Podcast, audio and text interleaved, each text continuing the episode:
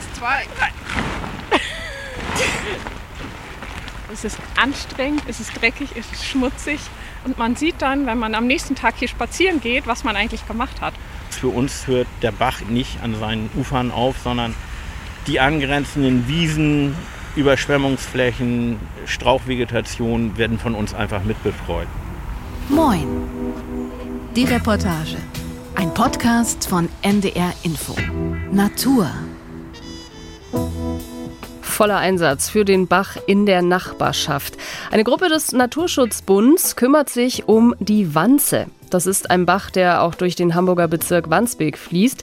Sie tut es, damit darin und drumherum viele verschiedene Tiere leben können, wie zum Beispiel Eisvögel und Grasfrösche und einheimische Pflanzen besser gedeihen, wie zum Beispiel das Wiesenschaumkraut.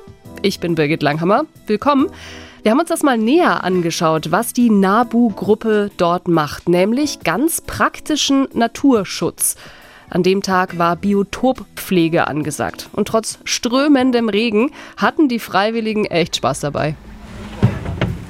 Wer zuerst drin liegt, hat verloren. Das war einfach so. ja, du bist prädestiniert, weißt du? Ne? Bei, bei uns lohnt sich das ja kaum. Wir haben ja Regenklamotten an. Das stimmt. Naja. Nur die Haken kommen gar Da sind wir schon mitten drin in den Vorbereitungen für den Einsatz an der Wanze. Und mit dabei war für uns Janine Artis. Hallo. Hallo Birgit. Was genau habt ihr bei diesem Pflegeeinsatz gemacht? Ja, also der Einsatz drehte sich um die Wiesen am Ufer der Wanze. Ähm, die NABO-Gruppe hat sich dann nämlich das Ziel gesetzt, dass die Vegetation möglichst vielfältig und abwechslungsreich ähm, sein sollte. Es soll zum Beispiel nicht alles mit Brombeersträuchern zuwuchern oder mit Bäumen zuwachsen, sondern es sollen auch wilde Blühwiesen mit heimischen ähm, krautigen Pflanzen erhalten bleiben, damit dort eben auch Insekten sich ansiedeln können sozusagen. Und ja, ein paar Tage vorher hatten sie die Wiesen gemäht und als ich dann dabei war, ging es darum, eben das, was sie da abgemäht haben, mit Haken und Forken alles zusammenzurechen damit das abgemähte Gras und diese Baumschößlinge und Gestrüpp abtransportiert werden konnte.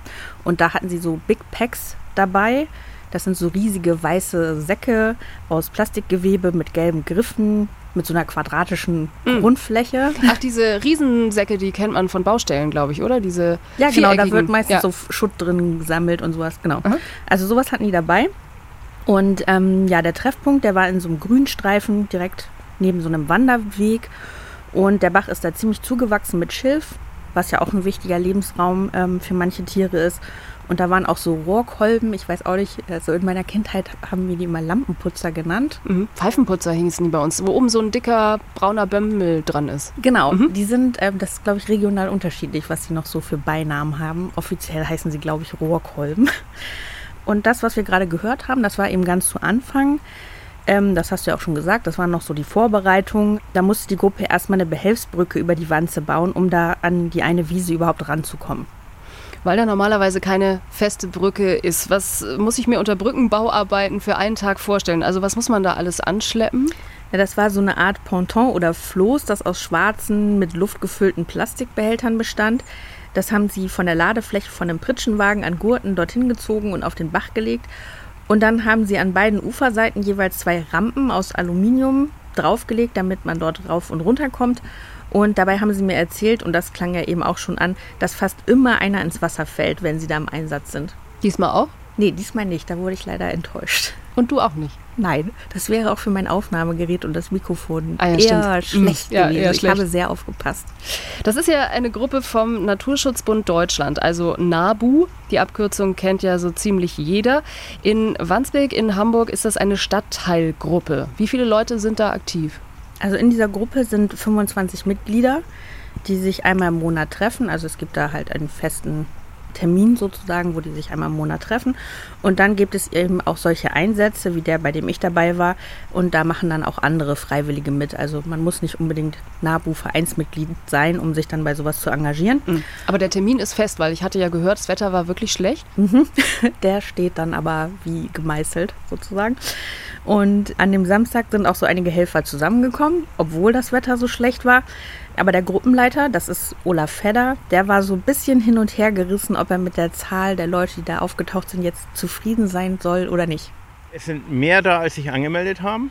Ja, aber ich bin einfach mal so, also es könnten gerne noch mehr sein, umso schneller will man hier natürlich durch, aber ich kann es den Leuten bei dem Wetter hier im strömenden Regen auch nicht verdenken, wenn sie sagen, nee, auch komm, also nee, heute nicht. So, aber dafür sind wir hier gut, gut ausreichend. Wir sind 18 Leute roundabout hier auf der Fläche. Das geht. Olaf Fedder, den haben wir ja gerade eben auch schon beim Behelfsbrückenbau gehört mit dem Spruch, nur die Harten kommen in den Garten. Irgendwie habe ich das Gefühl, ich kenne den, aber was ist das so für ein Typ? Haut der öfter mal so Sprüche raus? Ja, also das war schon mein Eindruck von diesem, ich habe ihn ja auch nur den einen Tag kennengelernt und vorher einmal mit ihm telefoniert, aber ich glaube, da passt wirklich dieser Ausdruck Kodderschnauze ganz gut. Also der ist schon immer so ein bisschen sarkastisch, auch so ein bisschen knurrig oder frech auch zu den Leuten, aber irgendwie ist er eben auch herzlich und lustig. Also es, man nimmt das ihm jetzt nicht krumm, wenn mhm. er so knurrig ist. Also eine norddeutsche Mischung, so klingt mir der. Genau.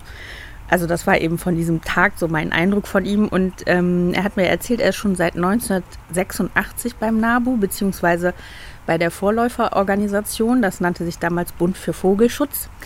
Er ist vom Beruf Garten- und Landschaftsbaumeister und ist dieses Jahr 60 geworden. Und seine Frau, sein Sohn, seine Schwiegertochter, auch alle beim NABU aktiv, also eine ganz aktive, engagierte Familie. Und er verwaltet auch den Betriebshof des NABU für ganz Hamburg, ähm, wo zum Beispiel die ganzen Werkzeuge und Materialien und sowas lagern. Also gut ausgelastet. Er hat sich der Sache, höre ich raus, auch wirklich verschrieben und treibt dann bei diesem Pflegeeinsatz die Freiwilligen wahrscheinlich auch an. Immerhin, was hat er gesagt, 18 Leute sind dabei gewesen. Und die Brücke habt ihr aufgebaut. Wie ging es dann weiter? Ja, dann haben sich alle Haken und Forken und diese Big Packs, über die wir vorhin gesprochen haben, geschnappt und sind ausgeschwärmt äh, in dem Bereich. Und ich bin dann rüber über diese Behelfsbrücke zu zwei Frauen aus der Gruppe Claudia und Martina. Und die haben dann aber erstmal gar nicht gehakt, was ja eigentlich sozusagen die Aufgabe an dem Tag war, ähm, sondern haben so große Pflanzen am Rand der gemähten Wiese rausgerupft und in dieses Big Pack geworfen. Martina, schmeiß sie nicht, schmeiß sie gleich hier rein, sonst hast du die ganzen Samen auf der Erde. Das ist drüsiges Springkraut. Ein indisches. Ja, genau, ein indisches. Und da das nicht heimisch ist, ähm, entfernen wir das. Ja, das breitet sich sehr schnell aus und beschattet alle anderen Pflanzen, alle heimischen, weil das halt sehr hoch wächst und große Blätter hat. Und das ist wie unser kleines heimisches Springkraut, was es gibt. Das ist ja nur kniehoch ungefähr. Und diese schleudern ihre Samen sehr, sehr weit. Und deswegen nehmen wir das ähm, raus, weil es halt ähm, die heimischen Pflanzen einfach ihnen keinen Raum lässt. Dieses heimische Springkraut, das wird ja auch nicht so hoch. Das kennen Sie vielleicht. Das hat man als Kind ja aufgemacht, dass man diese Samenkapsel angefasst hat und dann springt das in der Hand auf. Man erstreckt sich so ein bisschen und die Samen springen. Das ist bei dem, das wird ja fast zwei Meter hoch, kann man ja sehen. Und das macht die ganzen anderen Pflanzen, erdrückt die. Und das ist natürlich eine Aufgabe bei einzelnen Wiesen, die wir beackern, dass wir da irgendwann mal Herr der ganzen Sache werden. Also wir werden es nie loswerden, aber auf unseren Flächen wäre das schon ganz schön, wenn dann heimische Pflanzen und Tiere sich an siedeln würden. Man kriegt auch gleich beim Rausreißen die Wurzeln mit raus, sodass man nicht graben muss wie bei vielen anderen äh, Wildpflanzen.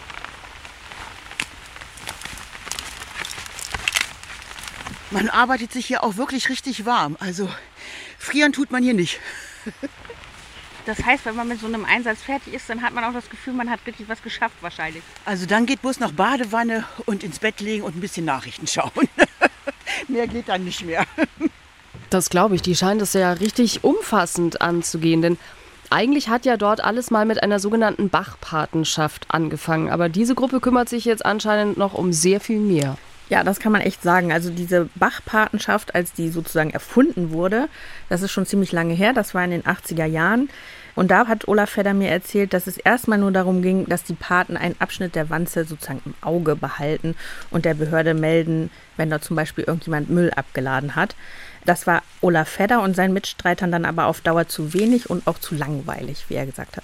Wir haben in Absprache mit dem Bezirksamt und der Baubehörde dann gesagt, äh, wie sieht denn das aus, wenn wir hier die Uferbefestigung entfernen, Erlen pflanzen, Totholz einbringen, Kies einbringen, um, um Strukturverbesserungen im, im Fließgewässer zu machen. Das fanden die alle ganz toll. Mittlerweile ist es ja fast ein Standardprogramm geworden, dass man eben halt ein bisschen mehr machen kann, außer nur Meldungen machen kann. Irgendwann haben wir dann gesagt, ja gut, da gibt es dann noch die Randbereiche. Und da gibt es Wiesen und da gibt es, wie man ja heute auch schon, ne, oh, da steht ja noch drüsiges Springkraut. Ne, die Neophyten müssen dann auch hin und wieder mal, ähm, so gut es geht, äh, zur Seite geschafft werden. Ja, und dann weitet man solche Sachen eben halt mit Rücksprache der Behörde auf. Die Zusammenarbeit klappt hervorragend hier. Und das, was sie dann letztendlich gemacht haben, nennt man ja Bachrenaturierung. Also die Befestigung und Begradigung rückgängig zu machen, damit der Bach einen natürlichen Lauf findet und zum Beispiel, wenn es mal richtig schüttet, das Wasser auch über die Ufer treten kann, also bewusst und nicht so eine große Flutwelle vor sich her schiebt und dann große Schäden anrichtet. Er hat gerade auch noch von Strukturverbesserungen geredet. Was meint er damit? Ja, also die Gruppe betreut einen Bachabschnitt, der etwas mehr als einen Kilometer lang ist. Und da geht es mit diesen Strukturverbesserungen darum, diesen Abschnitt als Lebensraum für Tiere attraktiver zu machen. Und wenn zum Beispiel keine Baumstämme oder Äste in dem Gewässer sind, dann fehlt was. Olaf Feller hat das so erklärt. Totholz ist ein Grundelement, wo Kleinstlebewesen erstmal dran nagen. Ja, die meisten sind Pflanzenfresser. Und darauf baut sich im Grunde genommen die ganze Kette auf, weil habe ich die klein nicht, dann habe ich irgendwann keine Bachflohkrebse, habe ich keine Bachflohkrebse, habe ich keine Fische, habe ich keine Fische, habe ich keinen Eisvogel, keinen Graureiher und so baut sich das auf. Ob es nachher die, die Larven von der Schlammfliege sind, Eintagsfliegen oder oder und die sind, die sind im Grunde genommen, wenn sie denn in Massen ausschwärmen, da ist die Luft voller Proteine, da freuen sich Schwalben, Mauersegler. Dafür muss totes Holz im Bachlauf sein wenn man das rausnimmt, dann muss man sich nicht wundern, wenn es oben in der Luft auch so auf einmal so leer ist. Also zusammengefasst, auf Ästen und Baumstämmen im Bach siedeln sich die kleinsten Tierchen an, die dann der Anfang der Nahrungskette sind. Und sowas packen sie sozusagen äh, absichtlich in den Fluss. Das ist dann eben eine Strukturverbesserung, dass sie dort äh, Baumstämme zum Beispiel reinwerfen. Und Kies schüttet der Nabu übrigens auch ab und zu mal in den Bach, weil Fische darin gerne leichen. Ich sage immer, wir kippen den Kies rein und machen dem Bach ein Angebot. Was der Bach mit dem Kies macht, da sind wir raus. Wenn er den da nicht mag, dann drückt er ihn sowieso beim nächsten Hochwasser mal ein bisschen weiter oder schiebt die auf links, obwohl wir ihn rechts eingebaut haben. Herrgott, aber er ist da und er hat Nutzen. Und das ist das Entscheidende. Und auch bei den großen Steinen. Hinter so einem großen Stein ist ganz wenig Strömung. Auch nach einem Starkregenereignis ist so ein großer Stein immer ein schöner Strömungsschatten. Das brauchen die Fische. Sonst sind die nur unten und nicht mehr oben. Und deshalb muss man Struktur in so einen Bach bringen. Denn ist es egal, wie viel oder wie wenig Wasser der Bach hat, er hat immer noch Leben. Und deshalb basteln wir da auch dran rum. An dem Tag, man hört es ja, hat es geregnet, also es kam ein bisschen Wasser von oben, aber generell war ja der letzte Sommer wieder total heiß und auch viel zu trocken. Auch in den vergangenen Sommern hat es ja insgesamt zu wenig geregnet. Ich kann mir jetzt vorstellen, dass das so einem Bach auch nicht besonders bekommt. Hat dir Olaf Fedder davon auch was berichtet? Mhm. Ja, und in diesem Zusammenhang hat er auch nochmal erklärt, wieso es so wichtig ist, dass der Bachlauf abwechslungsreich ist, ähm, dass er mal breiter und mal enger ist, mal tiefer und mal flacher. Wenn die Bachpaten zum Beispiel eine Verengung schaffen, dann fließt das Wasser da schneller und es entsteht so eine Vertiefung und die kann Lebewesen retten. In den Jahren, wo es jetzt so trocken war, sind einige Bäche im Grunde genommen bis auf ein paar Pfützen trocken gefallen. Nur diese tiefen Pfützen, das ist das letzte Rückzugsgebiet denn für die Fische. Und dann muss man einfach hoffen, dass rechtzeitig wieder Regen kommt. Ob das in den nächsten Jahren klappt, weiß kein Mensch. Aber hätten wir nicht irgendwann damit angefangen, dass es Untiefen im Bachlauf gibt, dann hätten wir jetzt bei den Trockenheit schon keine Fische mehr in den, in den Teilen. Also insofern, das ist ganz wichtig, dass so ein Bachlauf unwahrscheinlich strukturreich ist und so strukturreich wie der Bachlauf, wenn es geht, auch die angrenzenden Flächen. Zu denen kommen wir vielleicht auch nochmal zurück, weil an dem Tag war ja, als du dabei warst, eigentlich Mähen oder Haken angesagt. Hm, eigentlich dachte ich immer, es sieht ganz gut aus, wenn so Bachläufe eingewachsen sind. Also warum machen die das überhaupt? Ja, auch wieder, um dieses Biotop insgesamt struktur- und abwechslungsreicher zu machen und damit es dann eben wieder attraktiver für alle möglichen Tiere und Pflanzen ist. Es soll zum Beispiel nicht alles mit Büschen oder Brombeersträuchern oder auch Bäumen zuwachsen, sondern eben auch Platz für Wildstauden geben, die sonst verdrängt werden. Und damit sowas wie zum Beispiel das Wiesenschaumkraut, das dort im Laufe der Zeit verschwunden ist, sich wieder ansiedelt. Oder auch die Kuckuckslichtnelke, ein sehr schöner Name, finde ich. Die musste ich übrigens googeln. Habe ich jetzt auch Habe ich vorher noch nie gesehen. Wie sieht die aus? Recht hoch gewachsen, also krautig und hat tatsächlich eine nelkenartige Blüte. Also so sieht so ein bisschen zerrupft aus und ist so rosa, violett, die Blüte. Und deshalb wird eben gemäht und das Zusammenhaken und der Abtransport von dem Grünzeug, das ist halt auch wichtig, damit das Grün nicht dort auf der Fläche verrottet und dann die Nährstoffe aus den Pflanzen wieder in den Boden geraten, weil das eben eine sogenannte Magerwiese werden soll, nicht so nährstoffreich. So hat es mir Claudia erzählt. Und nachdem Claudia mit Martina dieses drüsige Springkraut rausgerupft hat, hat sie dann zusammen mit ihrer Schwester Sandra diese Fläche dann gehakt. Und da hat Sandra auch einen kleinen Wiesenbewohner entdeckt. Frosch. Entschuldigung, was ist das? Ein Frosch. Da. Oh. Und weg hüpft er. ist das so ein schöner Nebeneffekt? Was kann man hier sonst noch so entdecken bei den Arbeiten? Ja, also man entdeckt natürlich viel, was keucht und fleucht. Davon bin ich nicht so der Fan. also so Schnecken und Spinnen bin ich eher so die typisch, ah, da ist eine Spinne. Aber ähm, ich finde, es ist ein gutes Mittel, um sich dran zu gewöhnen, weil es ist schließlich auch Leben.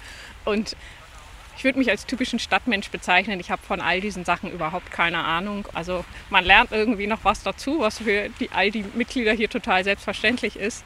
Dieses, was meine Schwester gerade erzählt hat. Claudia, wie hieß das? Claudia, wie hieß das, die schöne rosa Blume? Springkraut. Ja, das Springkraut, wo ich denken würde, ah, das ist doch eine toll. Wieso rupfst du die ab? Ja. Also solche Sachen lernt man und das finde ich dann auch noch nett. Und auf der Wiese waren ja noch mehr Freiwillige im Einsatz. Da bin ich auch noch Martina, also es waren zwei Frauen da, die Martina heißen. Okay, jetzt ein die bisschen, andere Martina. Ein bisschen. Martina 2 kommt jetzt. Und Hartmut bin ich da über den Weg gelaufen, die so ein Big Pack voll mit Maatgut, also diesem abgemähten Grünzeug am Wickel hatten gerade. Ihr seid die Abtransporteure, Wir machen das Transportteam, genau.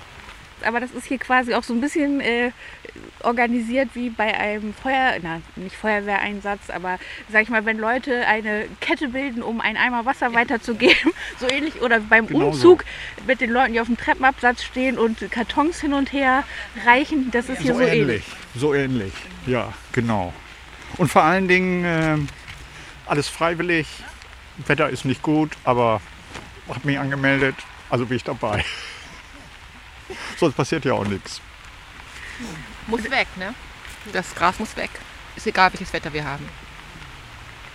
Das heißt, ihr packt jetzt an und schleppt. Genau, wir haben, wie, hattest du gesagt, 90 mal 90, wie viel Liter passen da rein? 700 Liter. 700 Liter, Säcke sollen das sein. Ich habe keine Ahnung, kann das nicht abmessen.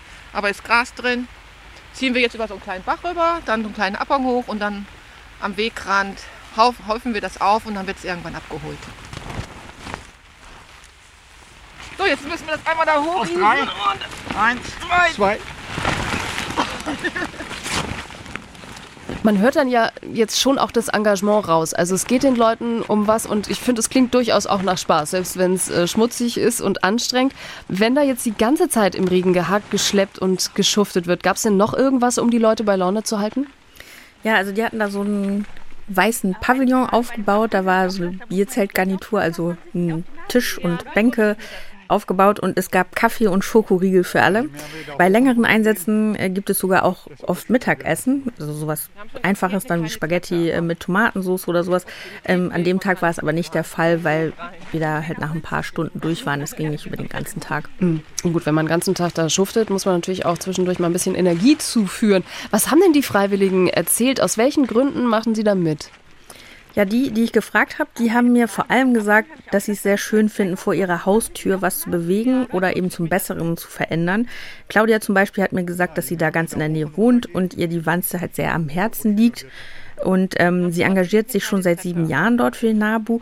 Und sie hat ihre Schwester Sandra, das war die eben mit dem Frosch, die auch in der Gegend wohnt, dann auch damit angesteckt. Weil sie immer so begeistert erzählt hat, wie viel Spaß das macht, dass man sich mal so richtig verausgaben kann, ist dreckig, schmutzig, ist nass oder im Winter einfach kalt. Aber ja, und dann habe ich gedacht, oh ja, ich würde auch ganz gern mal mitgehen und dann habe ich das gemacht und ja, und jetzt mache ich das, glaube ich, seit das mein zweites Jahr, mein drittes Jahr. Ja.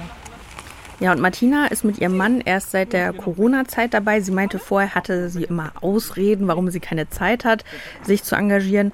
Und ähm, sie findet es halt schön zu sehen, dass sich da was zum Positiven verändert. Was allerdings immer sehr deprimierend ist, ist, dass viele Leute immer noch nicht sensibilisiert sind und immer noch unheimlich viel Dreck und Müll in die Wildnis schmeißen. Also wenn wir Hamburg räumt aufmachen, dann muss man sich wundern, wenn fünf Autoreifen äh, in den Bach geschmissen werden. Dafür äh, muss man die tragen oder auf einer Karre transportieren.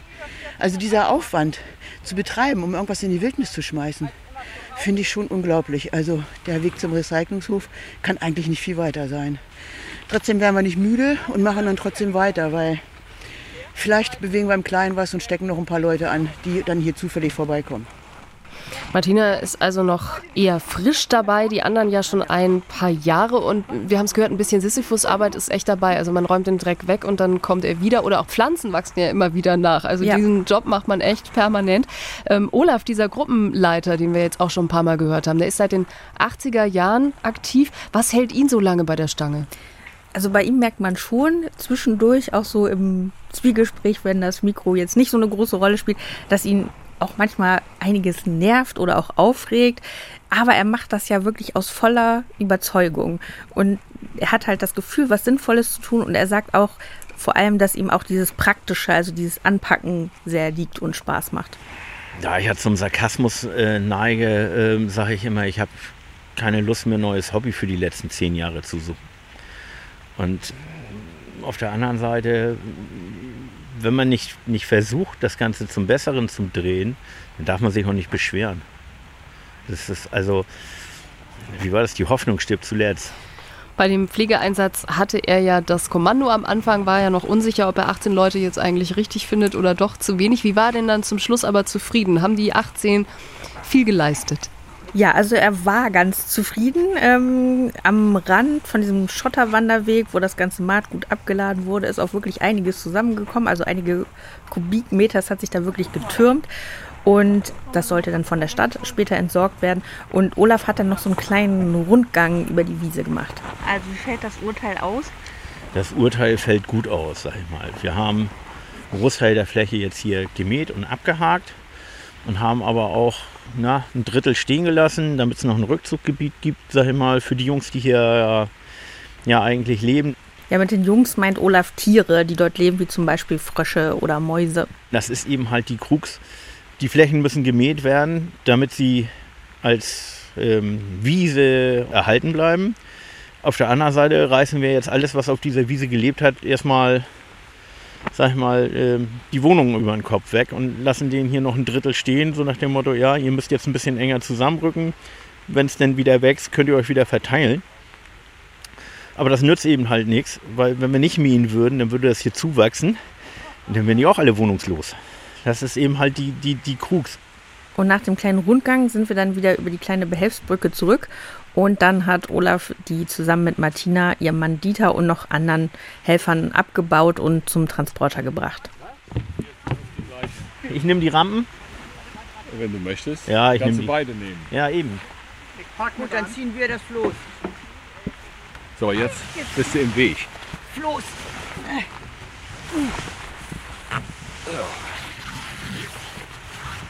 Wie die Sklaven der Ägypter. Wenn du soweit bist, sagst Bescheid. Auf drei. Eins, zwei, drei. Okay. Also das ist ja wirklich sehr viel Einsatz für jetzt ein kleines Stück, einen kleinen Abschnitt an diesem Bach und sehr viel Arbeit und sehr viel Hilfe für alles, was dort so kreucht und fleucht. Es wird also alles wieder eingepackt. Janine, was hast du von deinem Besuch mitgenommen? Also vor allem muss ich sagen, dass ich beeindruckt war, mit wie viel Überzeugung die dabei sind und dass das ja eben auch so ein Antrieb ist, da selbst im Regen durchzuhalten oder überhaupt erst zu erscheinen. Man hätte ja auch einfach zu Hause bleiben können, wenn einem das Wetter nicht passt. Ja, und eben dieser Wille, etwas im Kleinen vor der eigenen Haustür zu bewegen und zum Besseren zu verändern. Und ja, in Hamburg gibt es solche Bachpatenschaften nicht nur für die Wanze, sondern auch für andere Bäche. Und man kann natürlich auch nicht nur als Mitglied mitmachen, sondern es ist dann offen für alle, die mithelfen wollen. Die freuen sich über jede helfende Hand und solche Projekte gibt es natürlich auch in anderen Bundesländern. Da hilft sich einfach mal im Netz schlau zu machen oder wenn man jemanden sieht, der mit äh, Big Packs unterwegs ist, dann den einfach mal ansprechen. Da kann man bestimmt auch gerne mithelfen.